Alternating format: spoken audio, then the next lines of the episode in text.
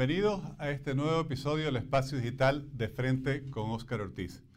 En las últimas semanas se ha agudizado la crisis económica argentina, que además tiene importantes impactos sociales y políticos. Creo que para nosotros, como bolivianos y en general como latinoamericanos, eh, es un caso que debemos seguir muy de cerca y del cual tenemos mucho que aprender. Vamos a conversar hoy con Agustín Echevarne, un reconocido economista, director del Centro de Estudios Libertad y Progreso, muy influyente, muy activo, pero además un gran eh, habitual, eh, habitual protagonista de los debates políticos, económicos, sobre todo económicos de la Argentina. Agustín, muchas gracias por aceptar esta invitación. Un placer, Oscar, un gustazo charlar contigo. Gracias. En las últimas semanas, a raíz de la renuncia del exministro de Economía Guzmán, se han agudizado los problemas económicos. Eh, el peso que ya había tenido una evaluación importante estaba alrededor de 200 y está alrededor de 300. La inflación continúa y, y, no se ve un rumbo claro. ¿Cuál es tu lectura sobre lo que está pasando en el actual momento después de esta renuncia del ministro Guzmán? Bueno, yo creo que estamos viviendo el, digamos, el colapso final de 20 años de malas políticas económicas. Esto es una acumulación de problemas, pero ya ahora con una aceleración inflacionaria importante, porque pasamos de una inflación de 1% mensual a 2, a 3, a 4, a 5, a 6, y probablemente ahora el mes de julio vamos a tener 7%. Si tomás el primer semestre del año anualizado, da 85% de inflación con lo cual ya es un problema muy serio, yo diría ya estamos en la etapa final, porque siempre cuando llegan estos momentos de aceleración inflacionaria, el correlato es que se cae el salario real, y se cae de una manera muy fuerte. Ya estamos ahora cerca de un 35% por debajo, en términos reales, del salario que teníamos en el 2011. Es decir, que es más de un tercio de caída. Y por supuesto el correlato es que sube la pobreza. Y la pobreza está por arriba del 40%, y la crisis económica también se transforma en una crisis política, porque la mitad del gobierno trata de, digamos, en el caso de Cristina Kirchner y el kirchnerismo en general, tratan de despegarse del fracaso del gobierno de Fernández. Si bien eh, piensan igual y son lo mismo, como saben que políticamente este fracaso les va a pegar en las elecciones, de algún modo tratan de separarse. Y por eso le pegaban a Guzmán. Y ahora con la nueva ministra, estamos allí, pero básicamente es más de lo mismo y no hay nada que nos indique que, digamos que va a tener algún apoyo político para hacer algo diferente de lo que están haciendo, con lo cual va a seguir la misma política. Agustín, hablabas de la nueva ministra y al actual gobierno le queda alrededor de año y medio todavía de gestión. En las condiciones que nos describías, ¿cómo crees que, puede sostener el gobierno una política económica que no agrave más la situación o cuáles son las perspectivas que ves para los próximos 18 eh, meses hasta que haya un cambio de gestión? Y yo creo que estamos en un escenario pre-hiperinflacionario, porque el problema de tener durante 20 años un gasto que siempre está por encima de los ingresos, por más que han aumentado los impuestos de una manera feroz, eh, que lo cual ya empieza a pegarle fuerte al sector privado, que se empieza a achicar, nunca alcanza, y entonces endeudaron primero en dólares en el exterior, luego tuvieron que reestructurar la deuda, tuvieron que tomar plata del Fondo Monetario, y a pesar de todo eso, hoy los, bonos en dólares en Argentina rinden un 50% que es anual. ¿Qué significa? Que nadie confía en que esos bonos van a ser pagados, porque si no los alemanes, japoneses, cualquiera podría estar comprando esos bonos y sería una rentabilidad extraordinaria. Y lo que pasa es que después les quedó el mercado de pesos interno, los bonos en, pesos. Y tampoco ahí ya llegó un límite también, hace cerca de un mes atrás, el mercado dijo basta, dejó de comprar, tuvieron una caída muy fuerte esos bonos en pesos, y entonces salió el Banco Central a comprar los bonos del Tesoro. Ahora, ¿eso qué ocurre? Que el Banco Central empezó a emitir, por supuesto, de una manera feroz, y para, para tratar de reabsorber eso, emite deuda al Banco Central. Entonces ya tenemos el tesoro quebrado, pero ahora también el Banco Central está quebrado. Y si a eso le sumás todo ese, el sistema de pensiones, en Argentina lo llamamos la ANSES, que también está quebrado, digamos que la Argentina está en un problema muy serio. Con lo cual yo creo que los tiempos se aceleran en Argentina, me parece que incluso te diría va a ser difícil ver llegar este gobierno hasta el final, porque no los veo haciendo las, reformas que tienen que hacer, y si no haces algún tipo de reformas, vas a llegar a escenarios muy complicados, que o bien te vas a la hiperinflación, o bien van a empezar a poner mayores cepos a los actuales, ¿no? que pueden ser, por ejemplo, cepos a los depósitos. Los depósitos en dólares ya empezaron a caer, lo cual es preocupante también. Agustín, ¿y cómo es posible que se haya logrado esta especie de, de hazaña a la inversa, por así llamarlo, en el sentido de que Argentina es un país con un gran sector productivo, por ejemplo, en el área de, de alimentos, competitivo, yo diría, a nivel mundial, que ha desarrollado incluso nuevas tecnologías como la siembra directa, una industria reconocida eh, por su calidad. ¿Cómo es posible que el país esté sufriendo tantas dificultades con un sector privado con tanta productividad? Bueno, el, eh, lo que, el problema es que las, las, ideas importan y lamentablemente en Argentina estamos con ideas equivocadas de hace 80 años. De todas maneras, yo creo que esta crisis enorme está empezando un cambio de las ideas en Argentina, lo cual podría augurar que a partir del próximo gobierno pueda haber un cambio importante.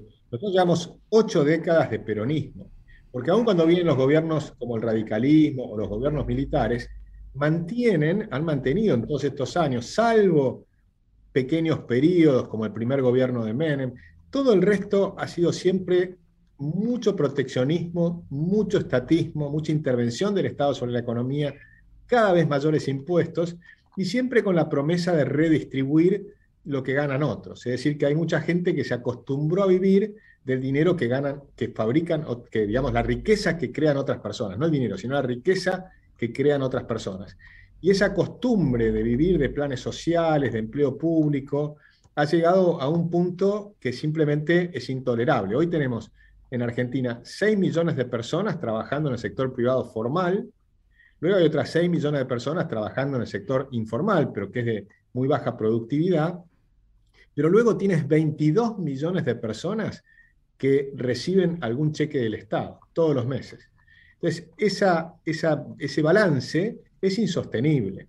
Y es lo que estamos viendo hoy. El, el país está quebrado y hay que hacer un rebalanceo total para recuperar los valores tradicionales. Y los valores tradicionales es simplemente los valores de las grandes religiones, es decir, no robar, no matar, no vivir del dinero del otro, no envidiar, ¿no? y dedicarte a trabajar con esfuerzo, estudiar, mejorar y, preocuparte porque cada uno mejore. Esas ideas que tenían los inmigrantes que llegaban a Argentina hace 100 años y que provocaban una Argentina tremendamente exitosa, basada en la libertad, se perdió el rumbo hace mucho tiempo. Se perdió en la década del 40 con el primer gobierno de Perón y luego nunca se recuperó, como te digo, salvo algunos periodos breves, pero que no fueron suficientes.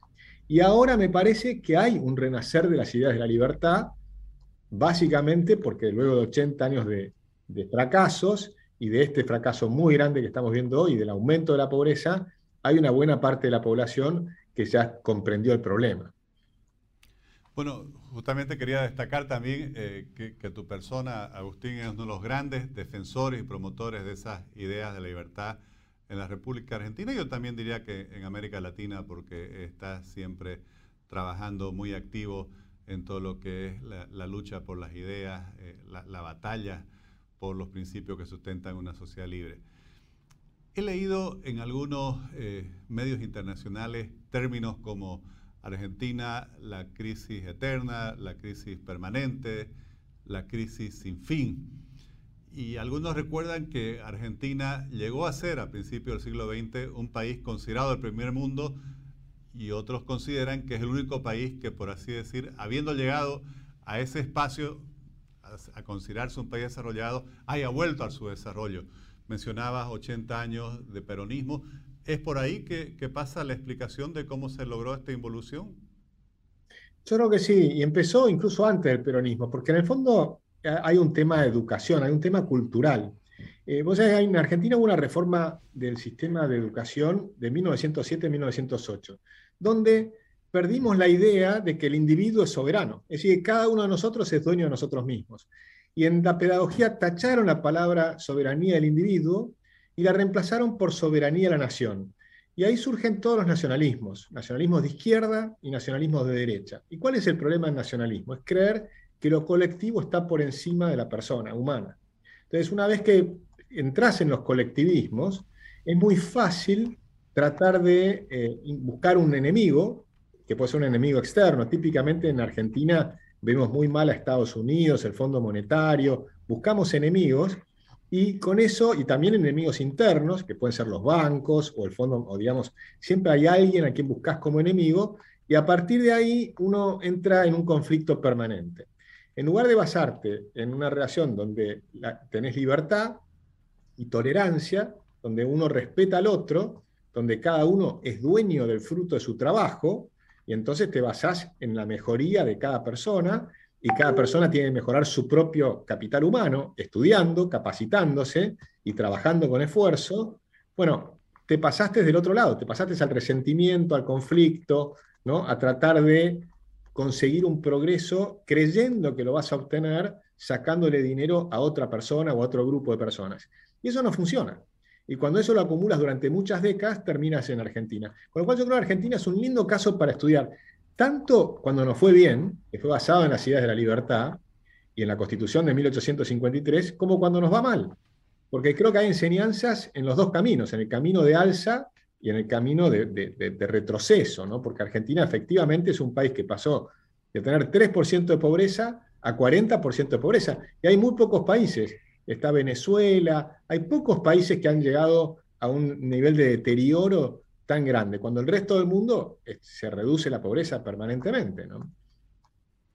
¿Y cómo se explica, Agustín, que un pueblo tan educado, tan culto como el argentino hayan prevalecido estas ideas de populismo que hayan causado tanto deterioro, como bien los llamaba, y sin embargo, durante tanto tiempo sus mismos exponentes hayan continuado ganando las elecciones y recibiendo una parte mayoritaria del apoyo popular? Y fíjate, Oscar, que es una cosa que ocurre en la historia eh, habitualmente, ¿no? Las civilizaciones tienen momentos de auge y de caídas. Tal vez en Argentina es un caso que ocurrió muy rápido, muy rápido el auge y muy rápida la caída, pero es bastante normal. Uno no, llega a la caída porque le fue mal, sino que llega a la caída porque le fue bien. Que esa es una cosa que me parece que es interesante, es una paradoja del capitalismo. La libertad te produce una mejora rápida en, términos de riqueza de la población. La gente mejora mucho. Y sin embargo, eso mismo es lo que produce el socialismo. Porque las generaciones siguientes se acostumbran a creer que todo es sencillo, porque sus padres hicieron tiempos fáciles, ¿no? Es como el viejo dicho, los tiempos duros generan gente dura y la gente dura genera tiempos fáciles. Y los tiempos fáciles generan gente débil. Y la gente débil termina generando tiempos duros ese ciclo de la naturaleza humana se repite permanentemente en los griegos, en los persas, en los romanos, y creo que ahora mismo está pasando en Estados Unidos que empieza a declinar, o en Europa que empieza a declinar, solo que Argentina era muy rica cuando Europa era pobre. Europa era muy pobre hasta la década del 40, 50, 60, y Argentina era muy rica. Y luego cuando llegamos a ser muy ricos muy rápido, nos dormimos en los laureles, ¿no? porque las nuevas generaciones eh, típicamente son más, eh, se creen que tienen todos los derechos y se olvidan de las obligaciones. Uno que anticipó claramente este fenómeno fue el filósofo español Ortega y Gasset, ¿no? en esa famosa libro la, rebelión de las masas, y anticipó lo que iba a pasar a España anticipó lo que iba a pasar a Argentina, y conocía a la Argentina y ya lo veía en el año 29, en la década del 20, estaba viendo que Argentina ya teníamos, estábamos viendo la época, él lo llamaba del señorito satisfecho. Cuando en, Europa decían rico como un argentino, eh, los salarios en Argentina eran altísimos. Argentina llegó a tener un salario, contado por ejemplo por el, el, primer ministro francés, que era Georges Clemenceau, que estuvo en Argentina en 1911, y decía que en Argentina nuestros sueldos eran cuatro veces más altos que en París. Los sueldos en Buenos Aires eran cuatro veces superiores a los de París. Ahora, en ese contexto, bueno, es que empiezan los cambios. La gente quiere más, se olvida de que, que para generar esa riqueza tremenda que tenía Argentina, había que trabajar duramente, y se creyó que Argentina era muy rica simplemente porque teníamos tierras fértiles. Entonces se creyó que el campo argentino era la riqueza y que lo que había que hacer era repartir la riqueza del campo como si esa riqueza no había que producirla. Entonces se le, sacó al campo argentino durante muchas décadas para financiar la industria y terminamos prostituyendo la industria, teniendo una industria protegida que no compite con nadie y por lo tanto no es competitiva, y al mismo tiempo le sacamos la posibilidad de progresar al campo. Entonces destruimos los dos sectores, tanto la industria como el campo. Y Agustín, ¿cómo considerás que, podría ser la salida? Mencionabas en una respuesta anterior que quizás las dificultades que se están viviendo puedan generar el, el espacio, la oportunidad de que la gente apoye las ideas de la libertad para revertir toda esta situación de crisis que se está sufriendo. Bueno, yo creo que el año que viene eh, la, buena noticia es que el peronismo va a perder las elecciones. El peronismo kirchnerista y demás van a perder las elecciones. La oposición va a tener una oportunidad muy importante de hacer un cambio de shock. Y creo que luego del fracaso de Mauricio Macri, que intentó el gradualismo, es bastante probable que el próximo gobierno haga un programa de shock. Y un programa de shock puede basarse, por ejemplo, en una dolarización de la economía como la que hizo Ecuador. Una dolarización te permite eliminar la inflación muy rápido, que caigan las tasas de interés, que se expanda el crédito y eso te da un crecimiento inicial, que por supuesto requiere complementarlo con una cantidad de reformas estructurales profundas, ¿no? Una mega desregulación. Argentina tiene 69.000 regulaciones que enloquecen a las pequeñas empresas. Luego, cambiar el régimen impositivo. Argentina tiene 165 impuestos, tasas y contribuciones que nuevamente complican muchísimo a las pequeñas y medianas empresas. Y también tienes que flexibilizar las leyes laborales, que tenemos nosotros un régimen basado en la Carta del Laboro italiano del fascista Mussolini, ¿no? que trajo Perón a la Argentina. O sea, que seguimos con esas ideas de, que son muy anquilosadas y que no permiten la fluidez en las relaciones laborales. Entonces, si hacemos esas, liberamos a, digamos, a las fuerzas creativas, a las pequeñas industrias que puedan crear nuevas empresas, el objetivo que tiene el próximo gobierno es crear 4 millones de empleos privados, pero que crear las condiciones para que se generen 4 millones de empleos privados. Y esos empleos permitir ir absorbiendo perdón, todo lo que eh, sobre, sobra de, del sobredimensionamiento del Estado. O sea, hoy, hoy, el Estado argentino tiene 4 millones de empleados públicos, que son el doble de lo que tenía hace 20 años. Es una locura. Pasamos de 2 millones a 4 millones. Y hay una inmensa cantidad de planes sociales que la gente se tiene que poner a trabajar y dejar de recibirlos. Entonces hay que hacer un rebalanceo de ese 6 millones contra 22 y empezar a rebalancearlo. Y de esa manera vamos a lograr tener finalmente eh, una Argentina con un fuerte crecimiento. Por supuesto no va a ser fácil. Y enfrente vas a tener a los sindicatos, enfrente vas a tener a los grupos piqueteros, como los llamamos en Argentina, que son todos estos grupos sociales de organizaciones sociales que con el dinero del gobierno han armado organizaciones muy importantes que dominan la calle. Y va a haber que enfrentar todo eso. No va a ser sencillo, pero yo tengo bastante esperanza de que Argentina va a tener un cambio importante. Agustín, y para terminar quisiera consultarte como por la experiencia que, tienes tú y, y también el Centro de Estudio Libertad y Progreso eh, en todo lo que es la batalla de las ideas desde el punto de vista comunicacional, que ustedes siempre han sido muy innovadores en buscar nuevas formas de difundir las ideas de la libertad. Bueno, nosotros siempre trabajamos en ese tema. Creo que hay mucha gente que en Argentina viene haciendo lo mismo, ¿no? Y, hemos tenido en los últimos años algunos referentes políticos que han llevado este, a popularizar estas ideas muy fuertemente. Por ejemplo, Javier Milei y José Luis Espert.